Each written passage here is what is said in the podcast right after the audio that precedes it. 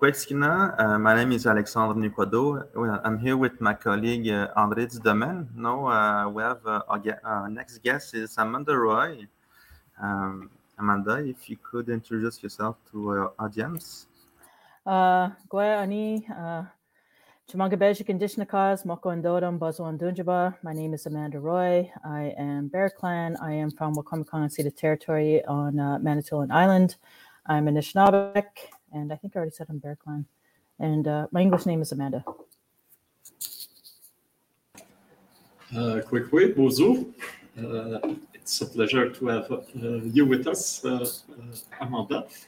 Uh, you presented yourself where you are from, but we would like you to, to also present Amanda Roy as an artist.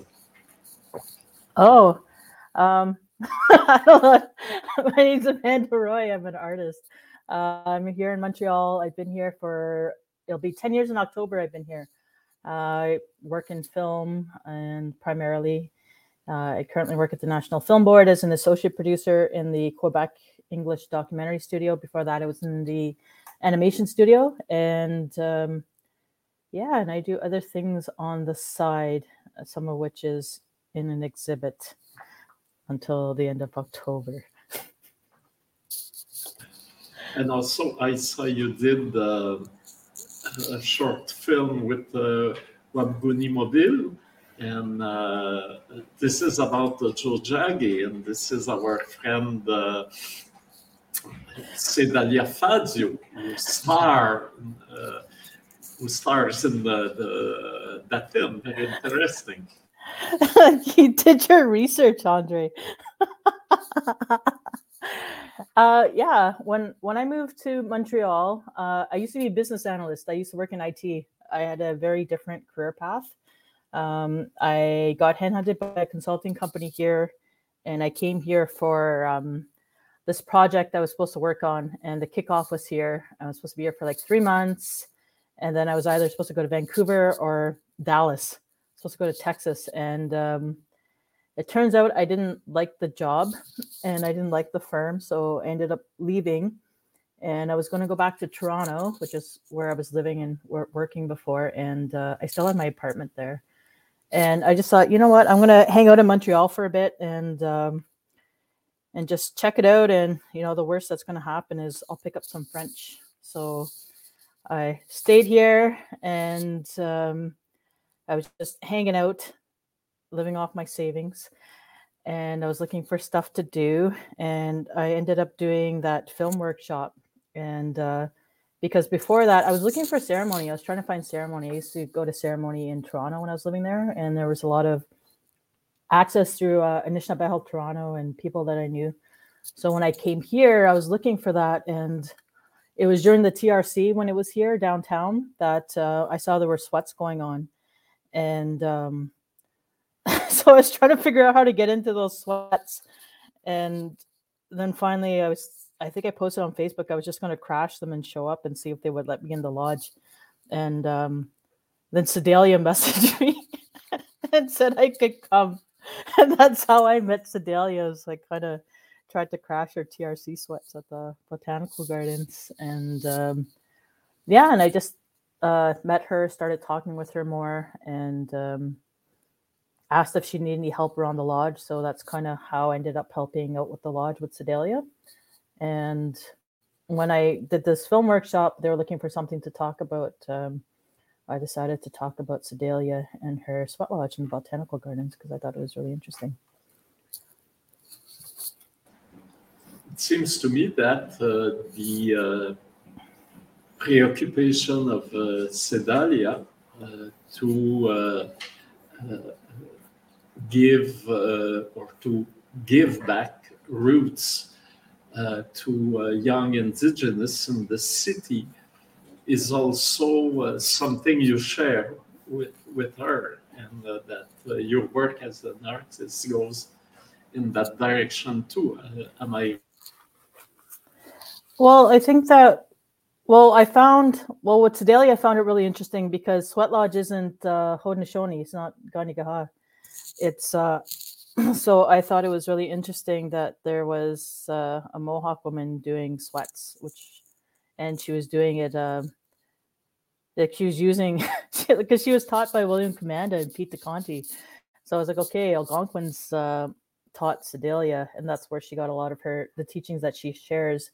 And then speaking with her a lot, um, and finding out that she she went to other areas to get teachings because she's in the city, she's in an urban setting, which means that there's a lot of people from all over who are reconnecting or just looking for a place to connect. So to kind of create, I don't want to say like a neutral place, but a place that was open to everybody was kind of the work that she does and behind that lodge. And I don't know, I think art does that in a lot of ways is that it's it it does create accessibility and starts conversations and dialogues and art spaces really create that. I mean for for me i never thought i would go into art.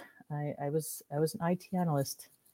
I had a totally different career path and stuff but it's um for me uh like education got me into a lot of buildings but art is what got me out in the world.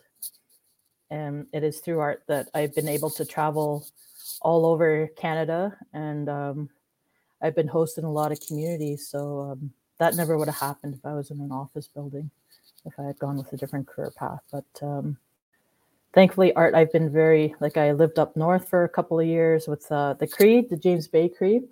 I've I've traveled to a lot of communities and I've stayed in a lot of communities. So um, and it's there's a lot of commonality there uh, because you know everybody went through uh, colonization. We all went through these traumatic events at the same time, but there's still a lot of individuality there or nationhood. And a lot of that I think comes out in art, and that's how you access it. And that's um, that's kind of a lot of people's first uh, introduction to a lot of our nations and our cultures is art.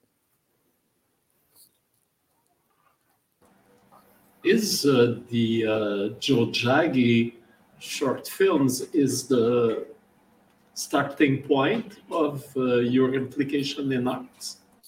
Yes, it all started with that short film. Um, I made it and I did the editing myself, and I wasn't planning on doing anything with it afterwards. And um, it it it screened at Festival de Nouveau Monde, and I won a prize there. And the next day, I went to drop. I was going downtown, and my friend asked me to drop off some stuff at um, I can never say it. It's too long. The Native Human Resources downtown. And actually, no, I think it was where Mamatu, Mamatu, the the job program used to be hosted. And um, so I went to go drop it off, and Berenice was working there. And Berenice was like, "Oh, congratulations! I saw your film last night, and you won the prize. Like, what are you doing?" And I was like, "Oh, I'm just hanging out, enjoying life." And she's like, "Well, if you want to learn more about film, this uh, production company is looking for someone to to teach. So if you want to learn, you should contact them.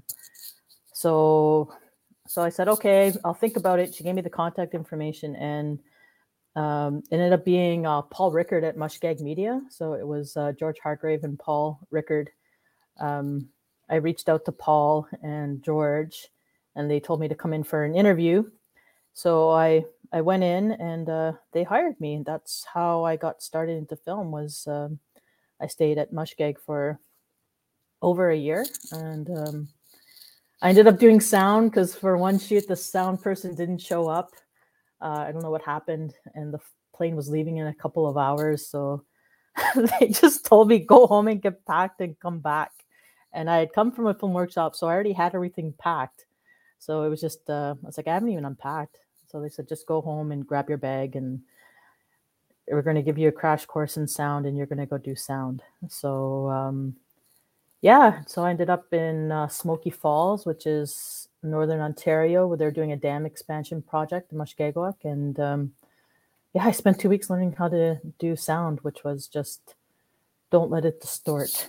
Because if it's too low, you can bump it up, but if it distorts, you can't fix it. And that was, um, and through that, I ended up traveling a lot and going on a lot of shoots because I ended up doing um, I was a production coordinator, PA, production manager. I did a lot of stuff there, and then ended up becoming sound recordist. So I ended up going on a lot of shoots and um, traveling, traveling a lot, living out of a bag for a bit. And uh, from there, I went with my friend to go pitch a, a, TV series to Ernie Webb at Rezolution, which was is around the corner from Mushkeg. And so I went there, and then Ernie and I started talking, and then he called me afterwards and asked if I wanted to go work there. And I was like, well, I'm kind of good here, but it depends on what the project is. And uh, so when he talked over some of their projects, uh, I, I thought they were really exciting, especially Rumble. So um, yeah, I ended up giving my notice. It was pretty sad um, with George and Paul because uh, I feel that a lot of filmmakers, Indigenous filmmakers in Montreal, kind of got their start at Mushkeg, and um, Paul and George really trained a lot of us. So it was, um, yeah, but I left and you know went to Rezo for a couple of years and learned a lot there. And through Rezo, um, I had an opportunity to go work on this virtual reality project up north, um, teaching Cree kids how to read and write in syllabics in a VR environment. And uh, yeah, I went up to, uh, I was traveling around the Cree communities up north for two years and uh, came back down south. Worked at Nish Media for a bit on some of their TV series in Gatineau. And uh, then I went to imagineNATIVE, and an old coworker of mine was there and asked me if I wanted to meet for coffee. And uh, and then she asked if some people from the NFB could come. So I was like, yeah, that's fine. So that's how I ended up meeting uh, and Yelena from the animation department, and that ended up turning into um, me coming on as an associate producer for Hot House. It was just a chain of events. so the uh, uh, well, it's, it's interesting because it is, uh, uh as you said before, a big s- switch. You uh, you work in this building and uh, you open the window and uh, you take your uh, your flight. you landed in uh, indigenous land. That, that's really a, a, big turn in a, in a life, and the the the uh, and uh, you went in uh, contact with the Cree Nation, especially in northern Quebec. It's very special because they with the James Bay Agreement, uh, uh, well, without the flaw of the, the agreement, anyway, they have uh, uh, uh won some kind of autonomy, which is yeah. very special. So I suppose it is a, a, life experience that gave you a, a, a new way to look at the, the, the, the indigenous uh, nations and your own uh, indigenous identity. Yeah, you know, I don't think that if I hadn't gone and lived with the Cree for for those couple of years, I, I think my views on things like nationhood, indigenous nation, nationhood, indigenous sovereignty would be very different. Um, because you see, they are a sovereign nation. They are a sovereign nation. So you see how that comes about, how forward thinking they were, and when they came up with that agreement, when they came up with the James Bay Agreement, and how all of those communities work together to make that happen, and how it works. And it's just, it's very well thought out. But when you see what a nation can do when they have that sovereignty, when they have control of their land, when they have control of their own resources, when they have a say in their education, in their healthcare. Um, it's it's a lot different than you know being on my community, like on my on my res. It's a lot different. I mean, we are unceded in that we've never signed over any of our territory, and we pretty much have all of our territory intact still. But are we we're moving towards it but you know things like um, child welfare are we in charge of that? No. To a certain degree we are. I mean there are steps that are happening but are we on the are we at the same place as the james bay cree? No i don't think there's many that are but it is I, I don't see how you could go up there and as an indigenous person and see how they how they operate and how things work and not get somewhat radicalized. And I don't even think it's radicalized. It's just seeing what uh, what sovereignty looks like or can look like. And I think the only places I've seen some communities are working towards that in certain degrees.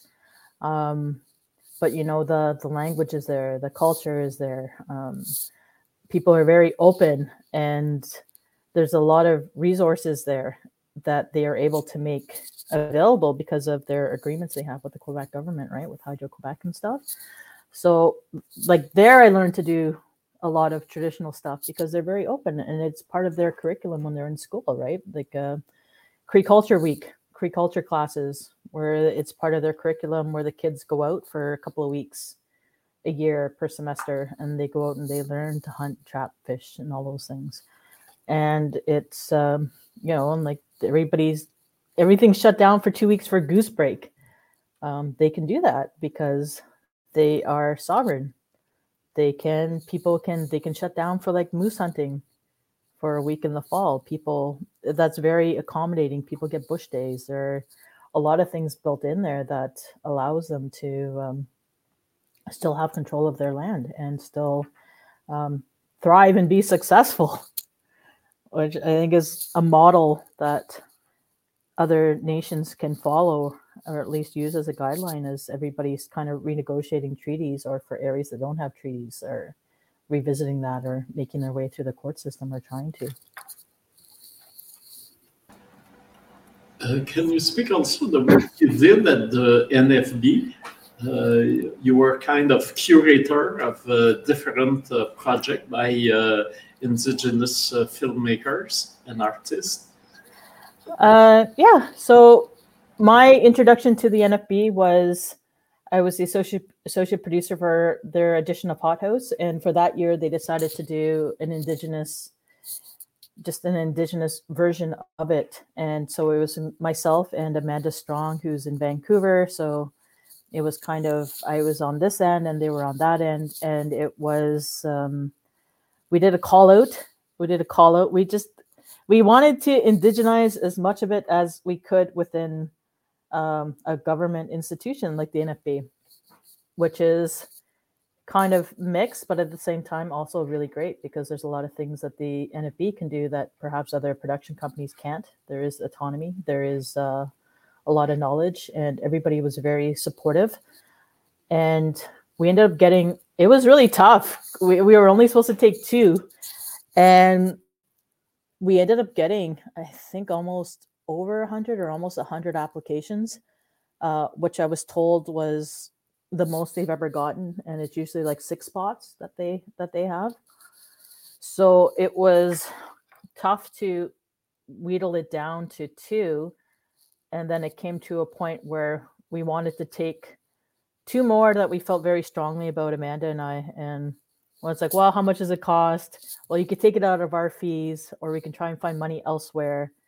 And it's like or you know you guys can like shake this tree and see what falls out because i'm sure there's change all over the place. And it was um, michelle van Beusekom was really great in that where she found the resources and said okay you guys can take on two more if you think you can handle it so it ended up being um, for me it was really important to have people from community. Um, not i noticed that in a lot of films there are well there are different communities right? There's urban communities there's uh, non-urban communities and then you know there's reserve communities. I wanted someone i wanted people from the res. So i was like i want some res people in here and i want to see some res animation. I want to see what that looks like and uh, so i ended up working with Meky.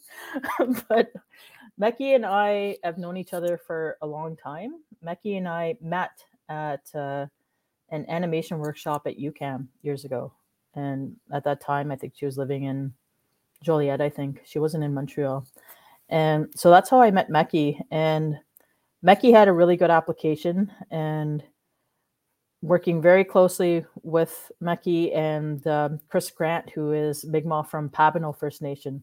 So both my both my artists, I, I went, I got them right off the res, And I was like, okay, let's see what this looks like. And so Chris came from New Brunswick and he came to stay in Montreal. Meky already lived here.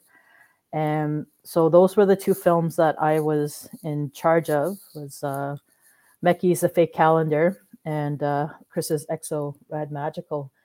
And for Meky's, it's uh, she just wanted to talk about a day in the life of and not necessarily deal with any of those stereotypes or anything because it was very early in the conversation where we're talking about well what does indigenous animation look like? Or what can it look like? What does indigenous filmmaking or storytelling look like? Or what can it look like? What have we been told it looks like and i was like you know what i was like you're indigenous whatever you do is indigenous i was like you don't have to have feathers you don't have to have drums you don't have to have an eagle come by i was like you can do whatever you want I was like, you're indigenous coming from an indigenous community. Whatever you do is indigenous point blank. Whatever story you tell is an indigenous story. However you want to tell it is indigenous storytelling. I was like, so I was like, pretty much you can do whatever you want and I will support you. I will fight for you. I will back it up. I was like, so it's just like, let's go. So that was Meky's film was just kind of like, she's like, I just want to talk about like a, a day in the life of, of me in the city. And I was like, okay. I was like, so there you go. And for Chris, um, Chris has uh, schizoaffective disorder. He has a mental illness that he that he manages and he's very open about. He's very big on TikTok, sharing his experience, and he just wanted to show his experience trying to do something as simple as leaving his house to get a cup of coffee. So that was uh, that's the story behind Chris's film, and that's the story behind Meky's. They just wanted to tell something from their perspective, and I was like, "That's indigenous. Let's go." Yes, uh, we uh, are speaking of uh, Meky Ottawa. Uh, somebody, uh, Alexandre knows pretty well. Mm-hmm. They are from the same community and the same generation. And uh, also, uh, we had a fantastic work by uh, Meky Ottawa during the last uh, festival.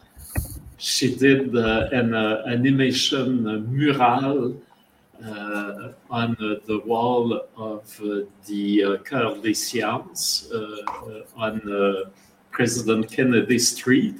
And this is something that brought a lot of magic to the our uh, First Peoples Festival uh, and installation on uh, Place des Festivals. And uh, she is a multimedia, uh, multimedia artist, very talented.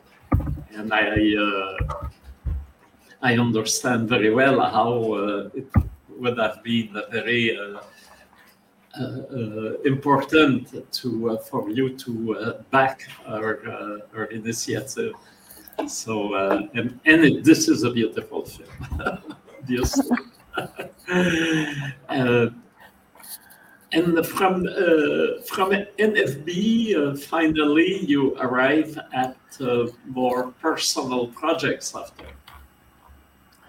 Well, they're always personal. you work on them. You you you you give feedback. You put a little bit of yourself into everything, no matter what you're mm-hmm. doing, right? No matter what your role is. That's why the credits are so long. It's like it really takes a village to, to make a film. Yeah, and I said more personal. More person. Well, I I think that that's kind of what's really great about the NFB is that they're when you when you work in like outside outside of the NFB is very unique in that there is no commercial marketing pressure. I mean, yes, everybody wants the films to do well.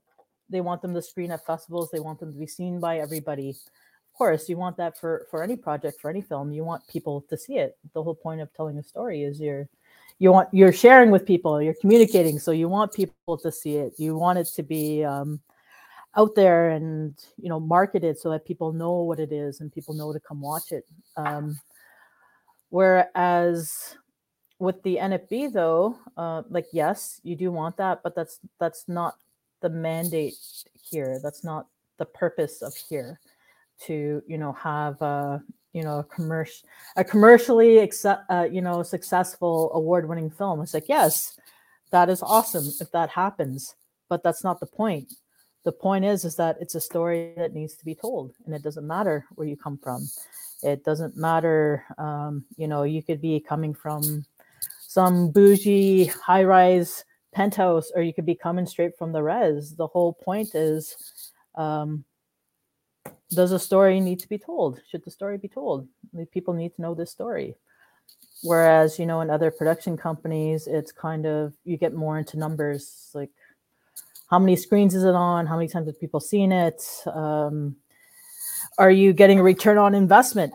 Because at the end of the day it also is a business right? And people invest in it and are looking to get their money back and maybe you know hopefully make money off of it uh, along with you know winning awards and the festival run and all that stuff. Um, so it's it's a very when you have very different reasons for telling a story i think you have a lot more opportunity to kind of do things differently. And um, so that's why i'm here and that's why i'm still here rather than going back. And there's nothing wrong with that. Um, we all know each other. Uh, we're all supportive and everybody's doing really really great work. Like you know sonia portois flora that just came out and stuff like that's amazing. Um, it's just there there are different i don't want to say pressures there's just different markers that you have to meet depending on how you're going about things and where your funding is coming from or who's gonna yeah who's who's supporting your project because then the more people you have kind of in the mix then the more feedback you get and the more you kind of have to the more things you have to navigate. Whereas here kind of don't have those pressures. It's um if it takes longer it takes the time it takes um then you know it takes longer. It's that's just you have kind of have the freedom to do that. That's so i think that's what makes the so special and that's uh, why it's very unique in this world of film production. Like um with hothouse we were able to bring in a lot of um, indigenous people to be mentored where it was okay we're going to look for indigenous people to work on these projects and if we can't find them then we'll find someone else. But they have to be willing to mentor somebody because then we're going to try and find someone for them to mentor so that's how we ended up with travis mercury who um, was at uh, concordia at the time or i think he had just graduated doing um, sound design so he ended up coming in and uh, working with Luigi on doing the sound design for all of the films. Uh, Nicolas Renaud, we got him to come in and edit. So it was wherever we could find people were indigenous, we brought them in, um, which I don't think you'd necessarily be able to do uh, point blank through other production companies because you know they're there's funding involved and there's you know applying for grants or subsidies or things like that. Like there's a lot of paperwork and follow-up behind it. Whereas here it's just um, can we do it? And why can't we do it?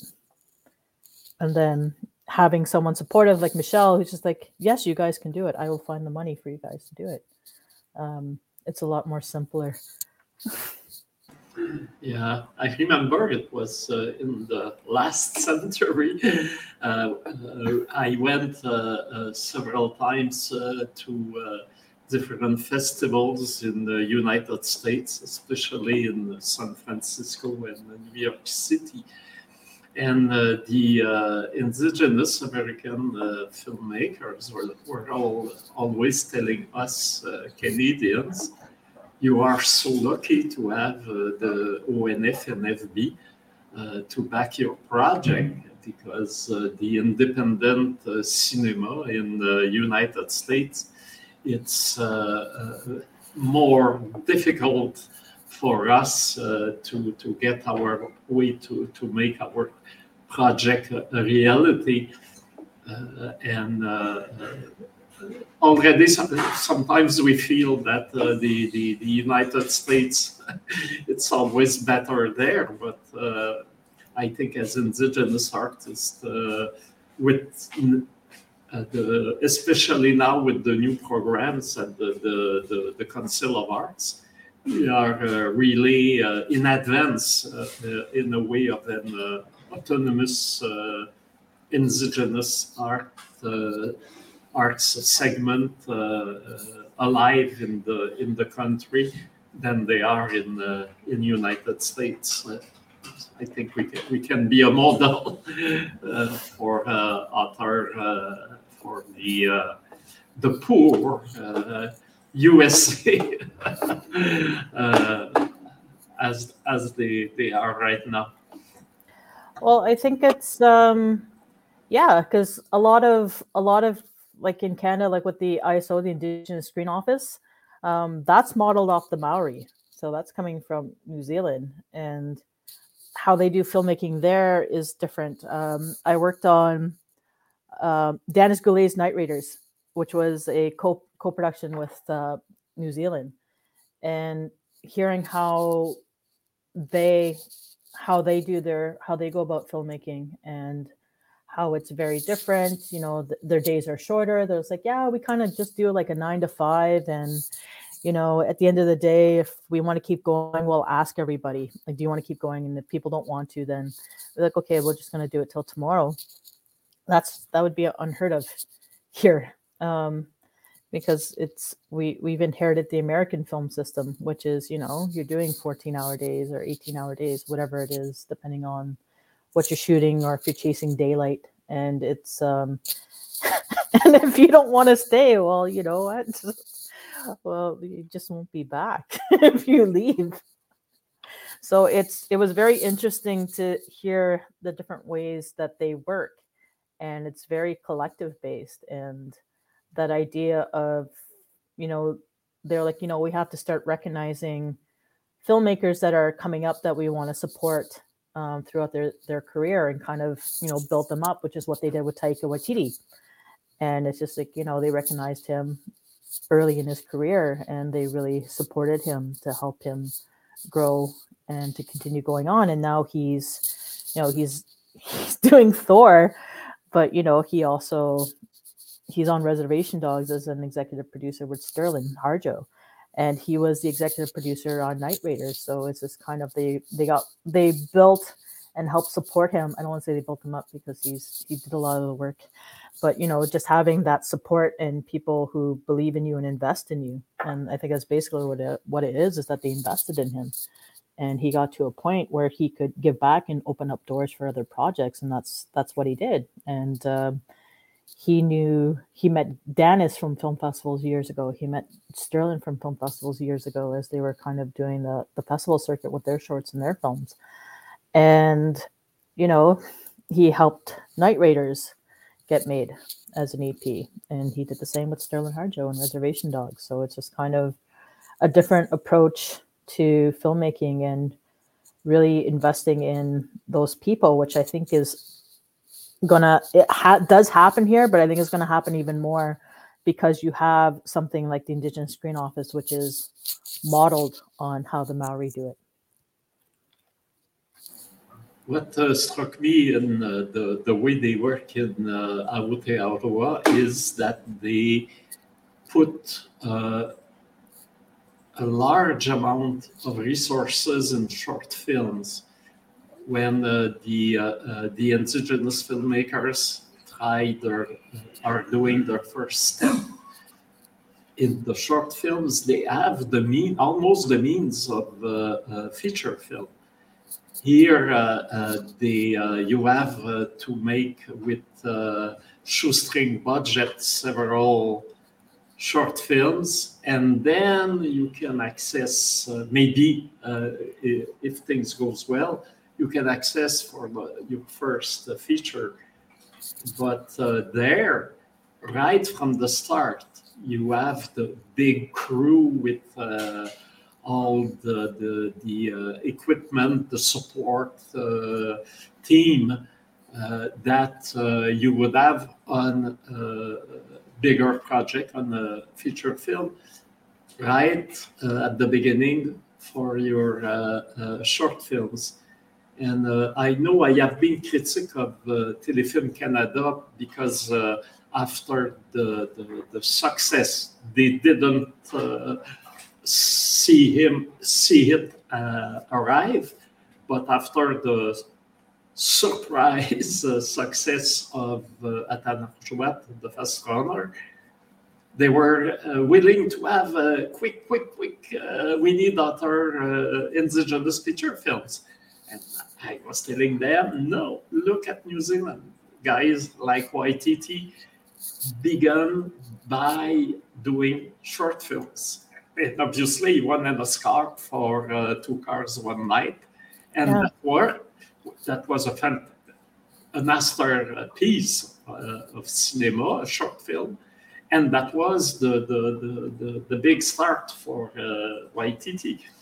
And uh, I, in my view, they are doing better the the, the way they, they see the, the the training of the the indigenous filmmakers there than uh, we are doing it in uh, in Canada. Well, I think it's geographically they're smaller so it's a lot easier to um, kind of have the same people and really build them up on projects.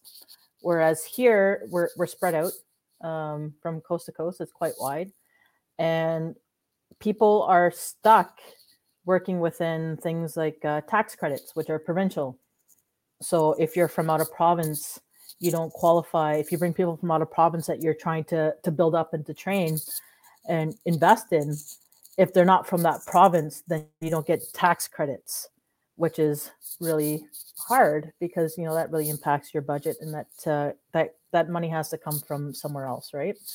And uh, they're already everybody's already you know trying to make five dollars out of a dollar already. Everybody's stretching everything really thin, and then you get into things um, here, anyways. When you get into higher level productions means higher budgets and so that means you start getting into tiers and you also get unions into play so then you have to deal with unions and that is the same thing they're all uh, you know they're localized if you want to bring someone from outside if they're not a, if they're a non-union member then you know you have to get permits or the union even says whether they can or they can't um, so it's it's a bit more complicated um, I think, than it probably is over there.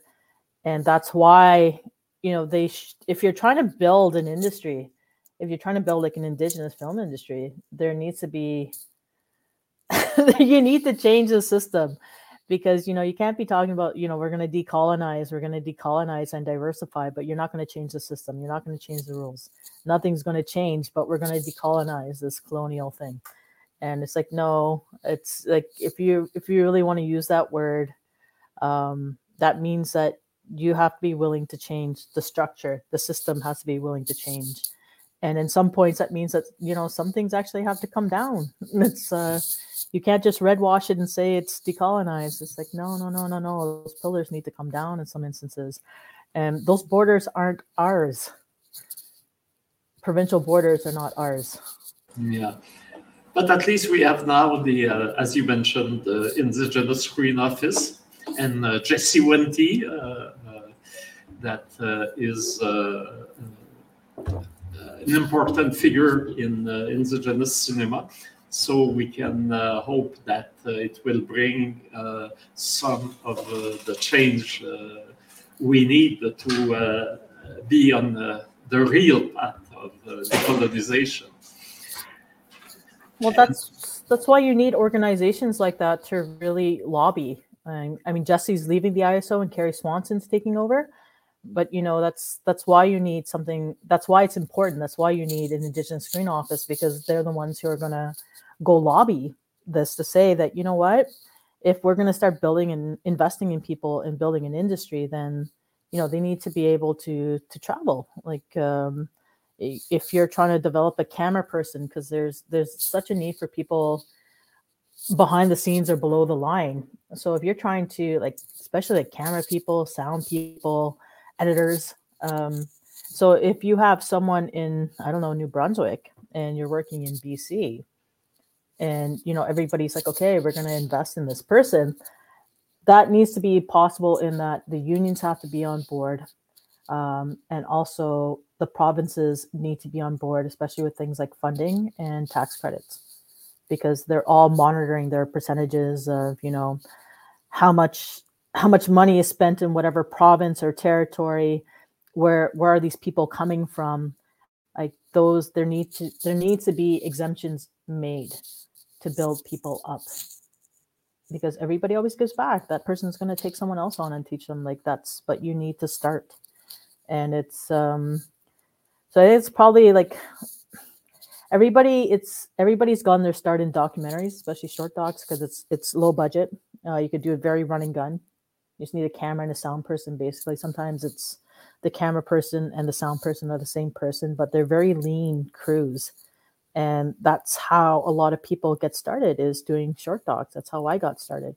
Everybody kind of cuts their teeth in the documentary world because it is low budget and it is more agile. So you're not you're not working with the unions. Maybe you are kind of working within the tax credits to a certain degree but not. Um, but there's more flexibility in that but then to start going beyond that which generally means more money um, then you're going to kind of encounter these different uh, obstacles. And uh, now we have seen uh, during the pandemic years work that were signed uh, Amanda Roy, not as a producer, but uh, as uh, the, the, the, artist expressing uh, herself. And there is two there is two things that struck me. you did a mask and also you work on the portrait of uh, uh, made by uh, the famous Edward Curtis photographer. And uh, mask and uh, portrait are uh, representation of the face. And i think that's you have there the interaction between the, the, the, general public, if I can say, between the people uh, the, uh, that are now living uh, here, uh, Uh, coming from uh, uh, other continents, and the, the indigenous people. And also, you use copper. And I know that native copper was used also traditionally, but this you have a very original way to reconnect with uh, with uh, tradition, making uh, tradition but with a very modern twist. Oh, I did a lot of research, Andre. You're very prepared. um, yeah, I've, you know, I've always been interested in traditional things, but it's it's one of those things. Also, when you're growing up, nobody calls it traditional nobody uses that language. This is contemporary. This is traditional. It's just, you know, we're just getting things done. this is just, this is it. And we're very resourceful. So we're using whatever is around. And and a lot of that is still natural materials, but you know, our people are very adaptive. So it's you know, going up north when I was living with the Cree, I would go to each each Cree community has a cultural village and so there's always stuff going on or you could drop in to work on, on projects and you know it's minus 30 it's a long winter so i would i i would go down to the cultural village a lot and uh, even though i didn't speak Cree or anything it's um, you know the old school gestures and i would just sit there and i would just watch and you know i started helping out on things like uh, like hides or just watching them um, like break down a moose or just working with materials and making things like snowshoes or uh, crooked knives, things like that, tamarakis.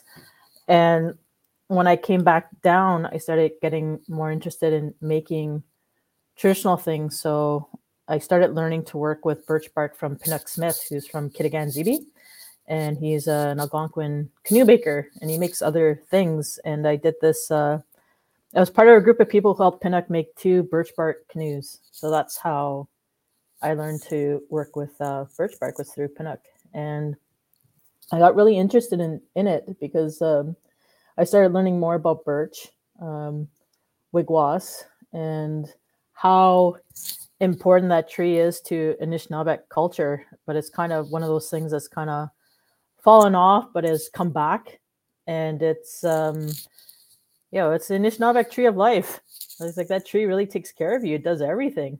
So it's just, uh, it's such a beautiful material to work with. And after working with Pinock and learning that, um, when the when the pandemic started, I started seeing all these masks and I was like, you know what? It's, it kind of looks like the the front of a canoe. And I was like, I want to try and make one out of birch bark. And the scraps that Pinock gave me to play around with because he was showing me how to make baskets and stuff. So he gave me a lot of the the smaller pieces that we didn't use for the canoe, like the roots and stuff. And he's like, Oh, you can learn how to do this. And he showed me how to how to work with winter bark and how to do scraping. So I had all these pieces in my apartment.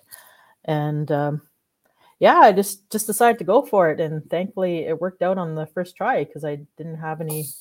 that was the nicest bark I had, and it's um, it is representation. I work in representation all the time. I'm very aware of how we are viewed, where that comes from, and why it's there. And I was talking. I work with Alanis a lot, and I was talking with Alanis before, and this is when we were doing Hot House, and I had this conversation with somebody, and then I was kind of frustrated afterwards, and uh, so we were talking about it, and and she was like, "Why are you upset?" I was like, "I was like, well, because I was like, this person is not indigenous, and I was like, they're pushing, and I'm pushing back, and it's just like, well."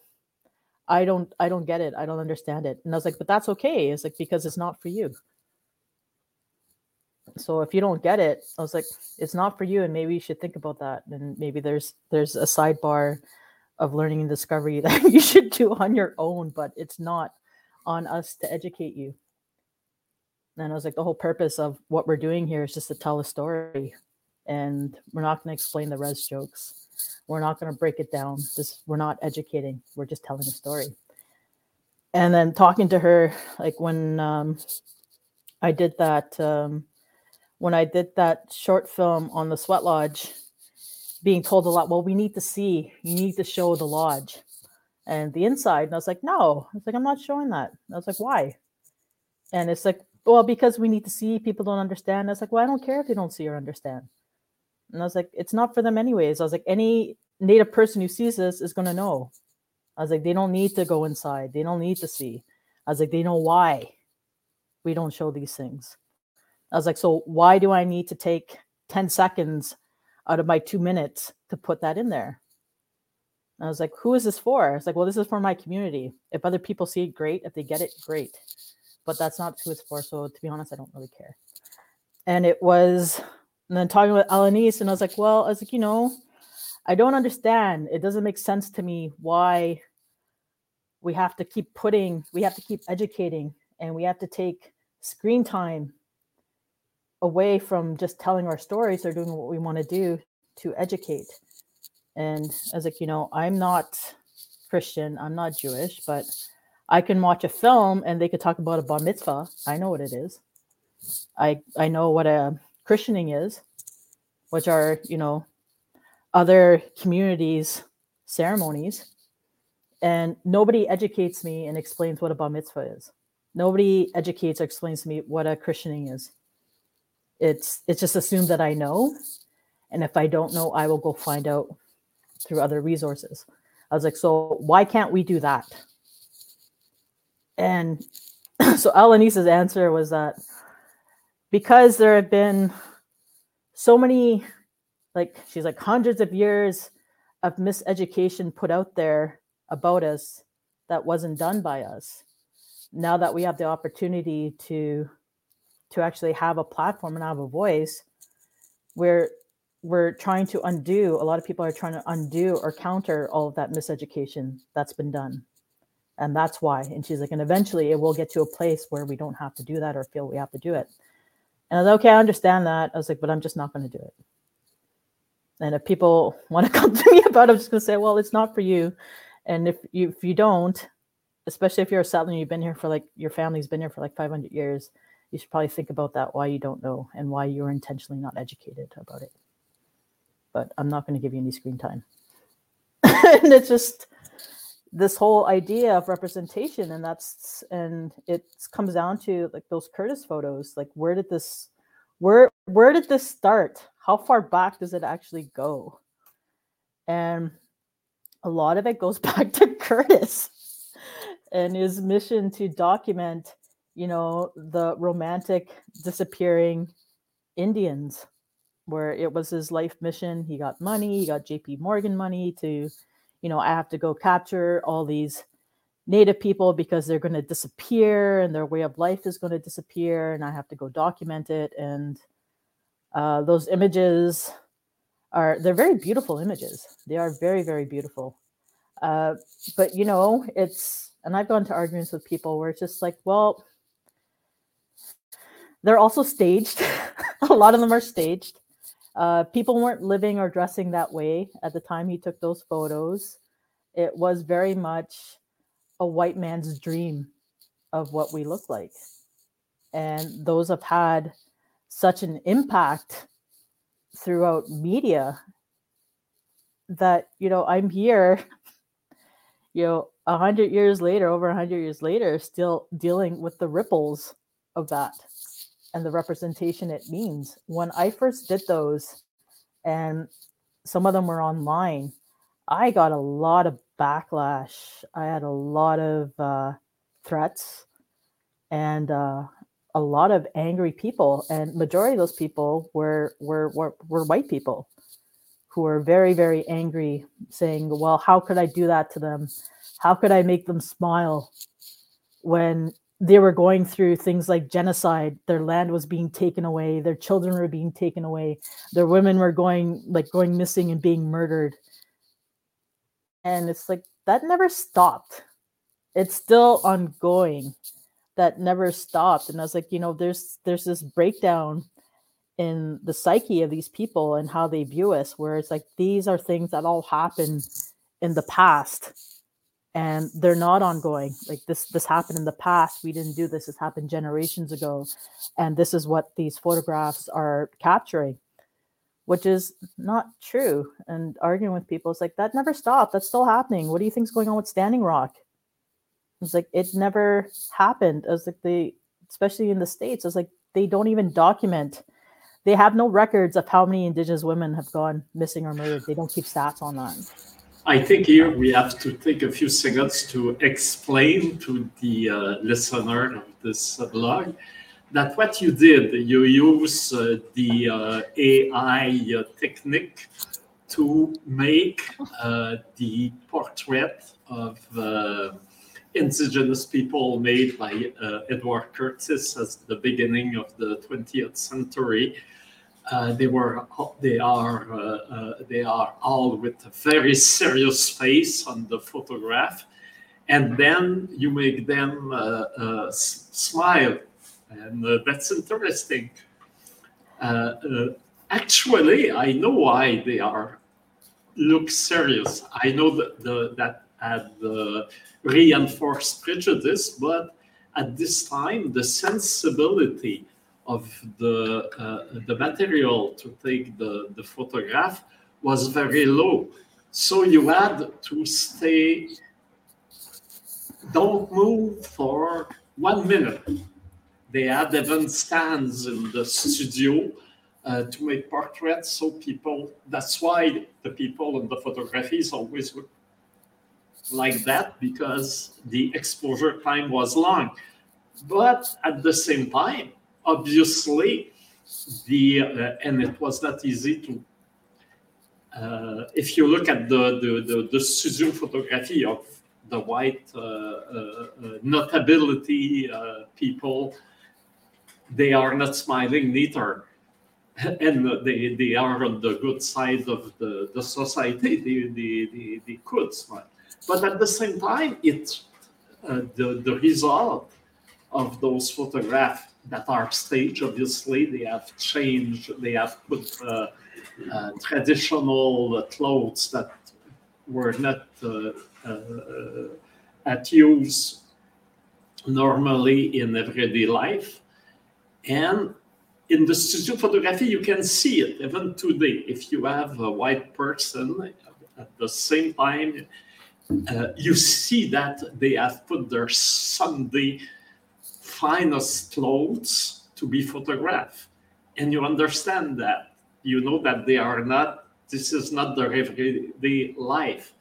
But as people don't know about indigenous communities, when they see those photos, they they have, they have not this possibility to distance from the the stage point of view of the photograph. And also the vanishing race was the uh, uh, the ideological uh, perception of the colonial society. We were supposed to be wiped out of the history. So obviously, you have to look serious if you are disappearing. So the here the technique of photography just happened to reinforce the uh, colonial view of uh, our people. So it's very interesting, I think, that you you you take the, the liberty to uh, to change those masks because this is uh, uh, some kind of mask we have there, uh, and to make them more human. Uh, I think we we somehow we connect to the soul of those people, not with your the change you made, not only their their the mask they have for photography. Well, it's uh, I used a combination of AI and Photoshop for those, and it's it's a really common misconception that the exposure times were that long. They they actually they're not. They're actually seconds. Um, I I learned to do wet plate, and the depending on the lighting, it's about six seconds exposure time. And I've actually worked with um, Marcello Trausch, who is a very um, He's a very well known wet plate photographer here in Montreal, and that's who I learned with. And we've discussed this thoroughly because Curtis was actually using dry plate. So it's daguerreotypes, wet plate, dry plate, and then eventually you kind of get photo paper. And the exposure times for dry plate were even lesser than wet plate. And with wet plate, doing it now, it's yeah, uh, on average, it's about a six second six seconds exposure so it's a very common misconception with those photos or we were like oh they weren't smiling because they had the you can't hold a smile for like 15 minutes 10 minutes and i was just like oh it's like okay. And i was like no it's actually like six seconds. And if you're doing well, it probably probably at the sun outside because when you are inside the the, the studio i think uh, if you have not the sunlight you you have a longer exposure no? You you will have a longer exposure, like maybe 10 seconds, 15 seconds, but we're not talking minutes. If you were to actually expose, if you were to do that for like a minute or even longer, unless it was really dark, um, your plate's going to be overexposed. It's uh, it's a really interesting thing because I've had this arguments a lot where it's like, well, you can't smile if you're got to sit there for 10 minutes. And I was like, no, you can't. I was like, but was that actually what the exposure times were? And it's like, no, it's like I'm sitting here with Marcello with a camera from the 1880s with a brass lens and in a studio with like studio lights. It's like, yeah, it's instant, but you take away the lights and it's seconds of exposure. And if you're outside in a good day, it's seconds of exposure. It's not minutes. And there are photographs, there are other plates that he did where they are smiling. So it was very much a stylistic choice so that's um and i don't know it's like the i don't know why i don't know why the idea why the idea of a smiling native person is aggravates people so much. It makes them so angry. I was talking to one of the descendants of poundmaker and you know we were talking about it and i was like is this offensive? And he's like no. He's like i heard that he had a great sense of humor and he joked around a lot and he laughed a lot and he's like so this is more like a family photo than something that a white man did to put out there for other white people. So this disconnect in emotion so that you know they wouldn't feel bad about going and removing all these people especially in the states and putting them on make like putting them on displacing them putting them on the trail of tears and things. It's like there's um there's a way to like see people but also emotionally disconnect and I was like, these people are getting really angry because they're smiling because they see a person. And that's a lot more harder harder to digest um, everything that's going on. And it's like, okay. And then the second part is like, well, that happened in the past, where it's like, no, it's still ongoing, never stopped. We're still here. People are still smiling. I go home, everybody's laughing. You know, it's like, it's, you know, native humor that resilience that has got everybody through and still is, right? And it's just um that's why it's native humor and joy is rarely expressed in media. And outside of reservation dogs, like reservation dog Sterling was actually showing people like native people laughing and like experiencing joy, whereas um, and a lot before it's it's kind of heavy. it's not really uh, there's not really a lot of joy. And when I was up north, we're talking about indigenous representation in one of my classes. And like kids was like, I don't like watching movies about native people. And I was like, why? They're like, because they're all just sad robots. And I was like, no, they're not. And it's like, well, name, name something where they're not. And I was like, oh. And I was like, oh, I was like, I will think of something outside of smoke signals. I was like, but even that's kind of heavy. And then it's like, and I was like, yeah, it's like you start flicking through stuff, and I was just like, man, I was like, this goes all the way back to Curtis. I was like, and he was even the first person who did like a, a short film about Indigenous people, and it's the same thing. It's like you're just stoic and emotionless, and I think that for a lot of settlers, it's it's a lot easier to ignore what's what's going on with Indigenous people or what happened, or put it in the past because if you don't see people as people, then it's very easy to just disconnect emotionally. Mm.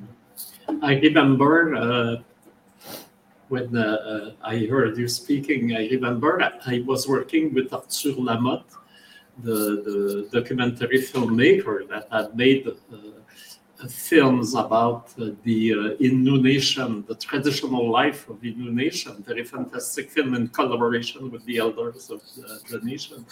And uh, when he wanted uh, to do all of a sudden a film about uh, contemporary indigenous artists in 1995, it was so surprising that uh, many people, uh, I was working with him, and many people were asking me if he was uh, mentally uh, stable, right? Because they, they, it was strange, so strange for them that uh, this person uh, that had been connected to traditional life all of a sudden is connected to a contemporary artist and uh, uh, uh, we had a small demo to the film that to show what kind of film Arthur was willing to do.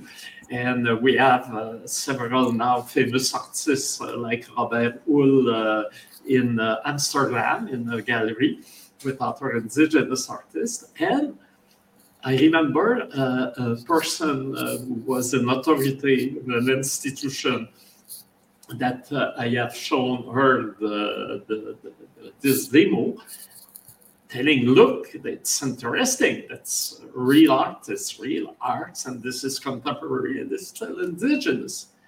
And at the end, she told me, yes, but they look happy.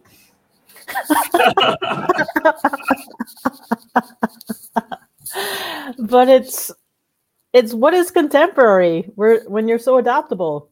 I work with copper. So if i'm not using i don't know stone tools is it all of a sudden contemporary? It's not traditional anymore. It's um it's uh, to me it's very strange. It's um like i come from an area the great lakes where you know there's a history of of copper working. We are coppersmiths. We had copper mines, and it's just um, and copper is used a lot in ceremony, and it's still. I just found it very odd going to going to the lodge. Like um, copper is used a lot in uh, Medewan ceremonies, Medewan Lodge, and you know everybody's using these little copper vessels that are you know made in India, brought from India, and it's just. And I was like, I was like, why? I was like, why don't, why aren't we doing this anymore? So that's kind of where I was. Um, I was at the Zares. I was just looking around, and um, I saw this. I saw this copper tube, and I went and looked at it, and it was, uh, it was an embossing kit, and I had no idea what embossing was. I was just really drawn to the copper, so I bought it and then I went and watched. Uh, I went and researched embossing, and I watched some YouTube videos, and um, I was like, I'm just gonna go for it, and um, yeah, and that's when I ended up making that um, smaller mask out of copper, and that's how I started working with copper, and then after that, I got more comfortable, and I did that plague mask, which is using um, traditional mes- medicines that are generally used for cold and it's, it was something they were recommending this this these medicines for people to try and like boost your immune system for covid so that's actually what those three medicines are on the side and working with copper and then wanting to learn how to work with copper more and um, getting into metal smithing but it's it's a natural material and it's it's very central to to our ceremonies so it's just like why why aren't we doing that ourselves? Is it access, um, accessible online to to uh, to learn these things? Well, it's a pandemic. the pandemic is stuck at home, so it was um, for me. It was okay. I'm stuck at home. I have to do something, and that's where that birch bark mask came because looking at that bin of like scraps that Pinock gave me, I was like, okay, I'm gonna keep busy and um, for the copper working it's i've learned a lot of stuff online it's the beauty of youtube and it was um, yeah when i started doing um, embossing and then when i was playing around with etching etching copper plates i learned all of that on youtube. All of it. I just watched a lot of videos. So it is uh, it is accessible through through youtube. Hmm. You can learn anything online. Um, like even with my metalsmithing, I follow, a, I watch a lot of YouTube, and I follow a lot of um, metalsmiths, metalsmithers. I don't even know what the proper metalsmiths on Instagram. Is it from the the Anishinaabe people that uh, you learn from, or just like some people that knows how to uh, to to, uh, to smith? Well, it's it's a lot of it is non-indigenous, and a lot of the a lot of indigenous people who are doing metal smithing, they're they're working with silver. They're making jewelry. Um, you don't really see a, pe- a lot of people working with copper in general, because uh, copper is a is a softer metal, and a lot of people are just like for casting and stuff. It's considered to be like a dirtier metal. It's it's less clean to work with than silver or gold.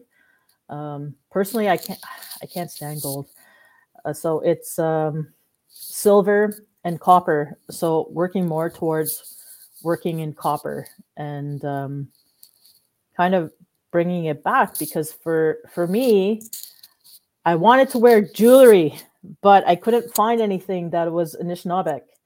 A lot of jewelry is West Coast line form, which is beautiful, or it's from the South which is beautiful but i don't i don't understand it because it's it's not mine. I don't know what these things are like outside like squash blossoms and stuff but they're very um southern. And uh so i was like there's not really anything Anishinaabeg and i want to make stuff that i want to wear which is Anishinaabeg so uh, i started learning how to make it. So i started with the birch bark rings and um clan clan jewelry.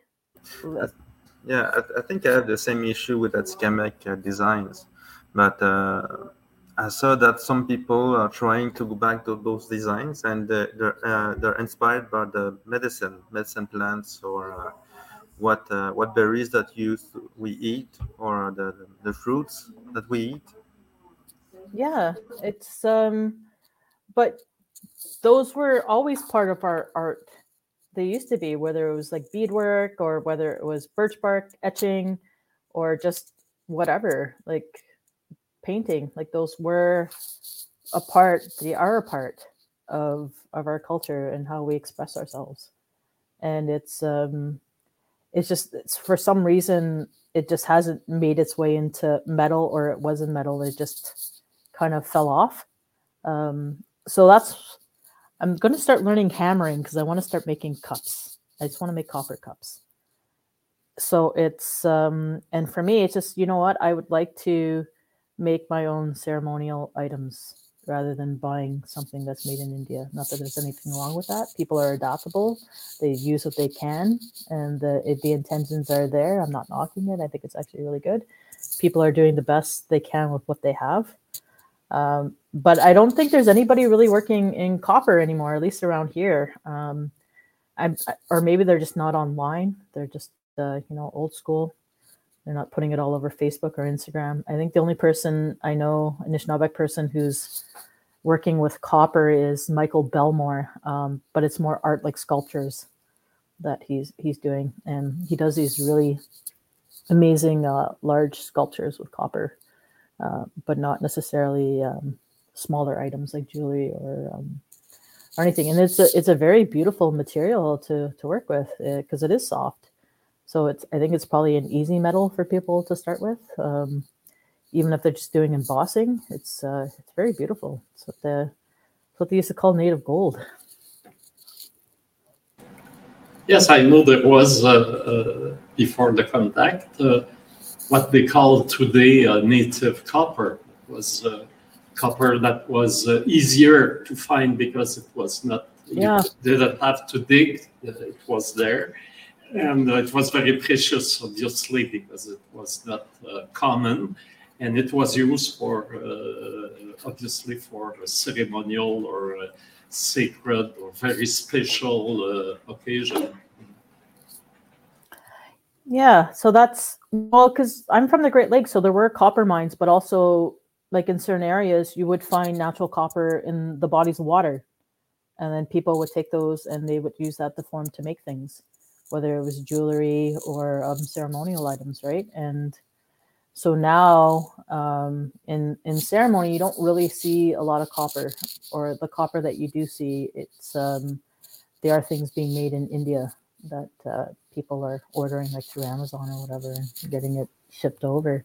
So it's um, that's kind of my my trip right now is learning more about copper and working with copper, and um, yeah, I'm going to start learning hammering. So I'm going to start making my own copper cups hopefully soon. And I uh, also saw that uh, very interesting when you have made this uh, birch bark uh, mask. You look around, you didn't go deep in the forest, but uh, you found all your material around uh, around your environment and this is uh, a, a, very, very uh, traditional way. You have to gather the, the material in uh, your uh, natural environment uh, when uh, you do something.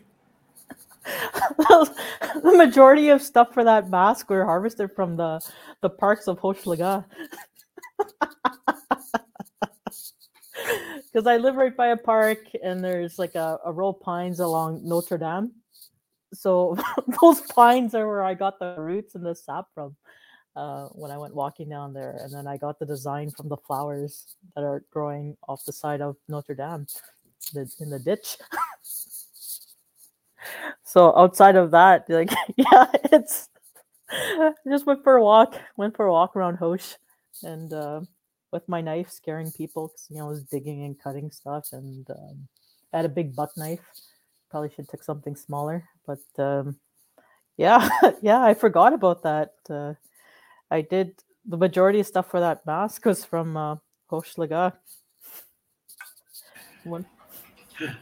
And uh, I said that uh, also you work with Nico Williams. And when we interviewed uh, Nico Williams, he did also that because he had uh, put uh, uh, beads over the cereal box that he found on, on, the sidewalk in front of his apartment. So that that's the same uh, uh, uh, way to connect with the immediate surrounding that is also a part, I think, of our traditions. I was laughing because Nico lives. Nico and I are, are neighbors. We both live in Hochelaga, and he's around the corner from me. So I just think it's funny because we're both Anishinaabeg here outside of our communities in Ontario, and we're both walking around getting inspired by Hochelaga with our art and gathering materials in our in our neighborhood. Tell them that. Like, well, at least at least Hochelaga is supposed to come from uh, in the indigenous uh, world, world, but at least it, uh, certainly a connection with the, the, the fact that uh, Montreal is, uh, was, and still is today an indigenous land. And uh, your presence there, uh, you, Nico, and several others, is uh, also a, a, testimony of uh, the fact that, uh, as it is said in sometimes in only lip service, but at least uh, we can uh, pinpoint the reality of it. Montreal is an indigenous land. Yeah. Oh, it totally is. It's like the island of Montreal. I've heard different things about it. Asking, you know, people in Kahnawake, like, what was the island before? What you guys do with it before? Like, what was it? And uh, one person told me that it was like a summer, um, like a summer field. It's where they grew corn and because they would come over, they would do agriculture, and then you know they would grow things because Mount Royal was very rich, especially with all the runoff and stuff. So it was very ideal for growing corn. So they would grow corn, they would harvest it, and then they would go back to the mainland because you couldn't stay there on winter because it's not a big enough island to sustain people like with food, food sources for winter, which is mostly animals. But then I've also heard from other people that it was um, it was a big market it was a big indigenous market that the Haudenosaunee hosted every year, and it was nations from all over would come down on you know the old native highways, all these water systems, and they would come to trade. And it was just a big indigenous market that the, the indigenous, the Inuit would come down, the Cree would come, you guys would come, people from the states would come up, and because uh, they're all connected to the Great Lakes and the St. Lawrence, and it was just a big market. It was a big trading trading place that we that we hosted. So that's my understanding of what it was. And then there was like the village of Hochelaga, which there's um, a lot of Anishinaabeg are living there. There's there's like a group of us who have kind of taken over it, I think, to a certain extent. And uh, Nico Studio is there, so I guess it's going to turn into a, a little niche art hub in Montreal. Just everybody should move to Hochelaga. That's all I'm going to say. Love it. And uh, usually we finish with uh, Alexandre, uh, who is uh, doing uh, some linguistic research, and uh, he always surprises us. So I guess there will be an Anishinaabe connection with his choice today. first, I was wondering does Nico and you speak the same dialect on Anishinaabemowin? No. Um, Nico is Ojibwe. Um, my community is uh, is a Three Fires community. Community, mm-hmm. so that means we're Odawa, Potawatomi, and Ojibwe.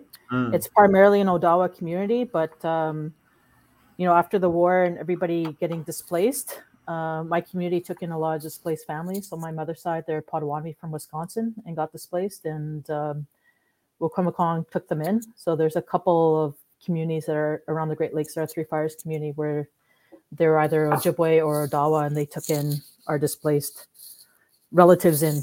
and allowed us to settle there. So, and my dad's Odawa, so he's like, we've always been here. He's like, your mom, like they're the ones who came from the mainland. So, but it's part of our Chi-Naaknigewin, like our constitution, that we recognize that all three dialects are spoken there and they're respected. So it really depends on. It's primarily Odawa, but it really depends on your family, what dialect you speak in in my community. So Odawa, I'm that's Odawa. The word is Odawa. This is, Dialect. uh, this is like a, a, a reality that we don't see often in, in, in Quebec. Many uh, that that you have uh, um, many dialects in a in, in a reserve. Well, yeah, yeah, and that's that's why it's Three Fires Confederacy. It's the three brothers. So when the other brothers got displaced, you know, the other brothers would take them in. Yeah, and as for your uh, your title of uh, exhibition, is it uh, uh, how do we say it? If I'm gonna say it, I'm gonna say it Odawa, which is really fast, Uh-huh. which is Ishinawamadin. Jinwamiden. Okay. And but when Nico says it, like he breaks it down slower and he pronounces he pronounces everything more, hmm uh, which is an Ojibwe pronunciation. I tried to translate, but it's pretty hard to um, to find it in, in, in the uh, dictionary. So, um, Uh, what does it mean that? What does it mean? Well, first off, because most of the dictionaries online are Ojibwe hmm and Odawa. People say it's slangy, but it's not slangy. It's it's a different dialect, and they speak fast, and so sometimes when they're speaking, some of the sounds may get dropped, but when you write it, you know it's there. So for this, I worked with my my aunt Helen Roy. She was the um, she's an Anishinaabe teacher. She used to uh, be the professor at Michigan State University, and she's retired now, but she does uh, language camps and things. And so when I was looking for a title for this, um, I we had a discussion about it because the way that she translates the language is she goes by the sounds and the meanings that are associated by the sounds. So she's like, well, if you want to go by the English, it's just you know, it's she calls them TLC, which is translate like crap. and she's just like, she's like, the TLC for this is just saying like it's shown, it is shown. And she's like, but she's she's like, if you want to translate, that's fine. She's like, but if you want to understand, she's like, we have to break it down. Yeah. So yeah. now that you've said it, uh, uh, I understood. Uh, I think I have a word for uh, in Atikamekw. I would say Ajigiwamiden. Okay. So, yeah, because it's I see what you put in the comments, and it's kind of the same because I did put an edit on the text. If you go see the exhibit, it, it Mhm. was last minute when they were doing the cards because it was to the wire, and I put an edit on the text, which was that going by after discussions with my aunt, she's like, "Well, if you break it down this way in context to the work, what what it what it's saying and what it means is that." they are being shown visibly as they really are in a physical form. And she's like, so it's she's like by the smile, she's like, we're seeing them as they as they fully are. We're seeing them as they really are. And she's like, in in a we're referring to the photograph, so in a physical form. So uh, what I tried to uh, to translate is uh, Ajniwamiden, but it's hard to translate it in in, in different la- uh, language. So I tried to um, to translate this part of the word. Yeah, yeah, See, I understand that it's something like this seen or um, montré, show, showing. It's Yeah. shown. yeah, So if I said it in Atikamekw, I would say what the Waptamiam gun say it shows would- it is shown, demonstrated something. Waptario it's it shows some something to someone. what Waptayo show something to people. yeah. That's that's actually really close. Um, because originally I didn't have the A at the beginning, and it Mhm. was, and she's like, well, she's like, you have to put the A at the beginning. She's like, or you should. She's like, because the meaning behind that that sound is that it's referring to something physical. hmm And she's like, so she's like, you could leave it off. She's like, but if you're talking about you want people to look at this physical thing and that's what you're referring to, she's like, you should put the A in front of it because most of the translations I saw when I was first came to her, the, the A wasn't there. It started with the Z, and that was um, part of our discussions. And she's like, "Like, what are you trying to say? And what is this about?" And it was a big conversation. But I think if you were to take the A off of it and you were to just do, you know, Wabaden, you would probably Mhm. see a lot more translations online. Yeah, it's easier to understand. Uh, is like seeing or I see you. Yeah, So if if we look at the Plains Cree, what play here, it's like uh, the same the same uh, word that show something. Nishnabemwin web web done where exhibit things or show off. Is this is funny. This one is funny. Uh, four seven three web tenio web well web no well. There's uh, different words to uh, um, to say it. So ani imun web.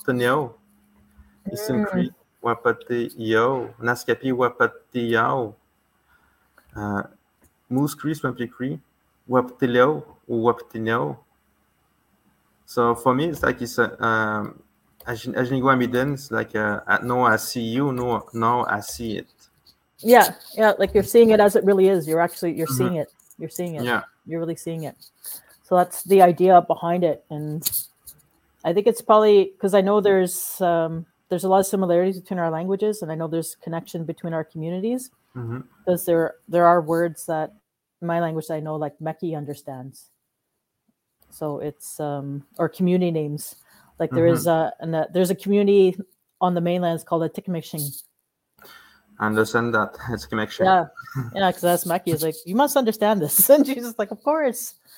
So it's um I think your translation I think is is very is pretty much it. I try to do my best. Yeah. Can add that to your Wikipedia, Alex. Okay. Now, uh, I think uh, we have learned to see better and uh, to uh, discover beyond the mask uh, the artist, uh, the uh, the woman, and uh, the Montrealer, uh, and uh, also uh, I think we uh, will uh, uh, now look forward uh, to uh, your uh, next project and uh, let, let us know. We will run to uh, to see it when uh, you premiere it. With, would it be in a cinema or a gallery or uh, a park or a sweat lodge? Just everywhere. Yeah, so I think uh, that's uh, wrapped uh, the, this episode. Okay. Miguels, Miguels, uh, uh, thank you for, for being with us, and I guess I'll see we'll see you uh, next next uh, uh, next event. Yeah, we'll we'll see you around. It's like uh, I'll see you soon, Alex and Alex and Andre. Sorry, I was going to call you Alexander. But Chimigwach, both of you. Matsushi. Natasha? Mama. Mm.